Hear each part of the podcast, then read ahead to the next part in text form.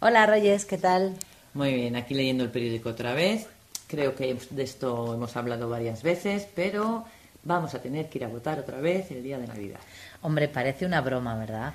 Sí, la verdad es que yo no le encuentro solución ni siquiera yendo a votar otra vez. ¿eh? Porque en las primeras elecciones salieron unos resultados que básicamente son iguales que en las segundas, ¿no? Sí, digamos que un partido político en la segunda subió más, pero bajó otro. En conclusión, si se juntan unos con otros, sigue sin dar, siguen sin dar los números para que puedan formar gobierno. Claro, porque la historia es que querían hacer eh, como pactos ciudadanos con PP, ¿verdad? En principio. En las primeras creo que era Ciudadanos con PSOE. Ah, es verdad. Y que se juntara a PP. O sea, Ah, que quería Ciudadanos había pactado un poco con la izquierda, ¿no? Con la izquierda, sí. pero PSOE no quería que se metiera el PP porque era más derecha. Entonces no había solución.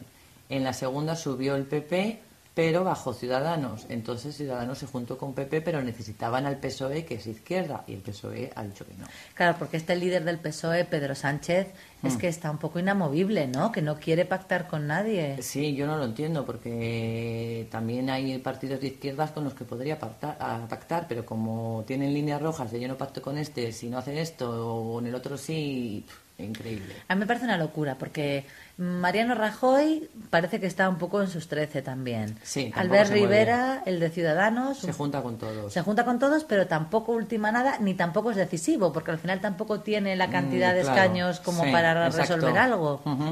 Entonces yo cuando dijeron que estaban pensando en hacer una elección el día de Navidad, pensé que mucho mejor el 28 de diciembre, que es el Día de los Inocentes. Claro, pero además es que lo que piensan es que la abstención esta vez va a ser muy baja.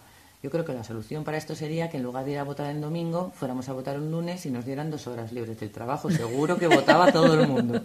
Yo no lo sé, pero la verdad es que un país sin gobierno da muy poca credibilidad.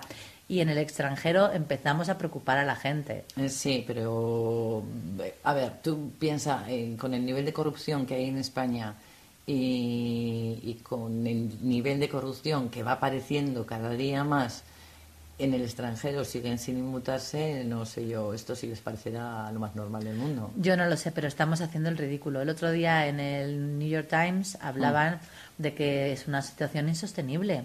Sí, es que sí. llevamos sin gobierno un montón de meses. Sí, sí, sí, pero bueno, ya te digo, para cabezones, los políticos. Ya, pero yo no lo sé. Yo lo que haría sería juntarlos en algún sitio y hasta que no saliera gobierno, allí ni se cobraba ni nada. Ni nada, ya. Es que es la única fórmula. Pero en realidad es que eso tampoco se puede hacer. Yo lo que haría sería aprovechar este tiempo en el que no hay gobierno para que se modificara un poco la ley electoral de forma que en las próximas elecciones no hubiera alternativa otra alternativa que formar un gobierno. Claro, y que Mm. al final la mayoría, por lo, de alguna manera, se hiciera notar.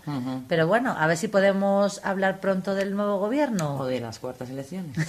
Hasta luego, Hasta Reyes. luego.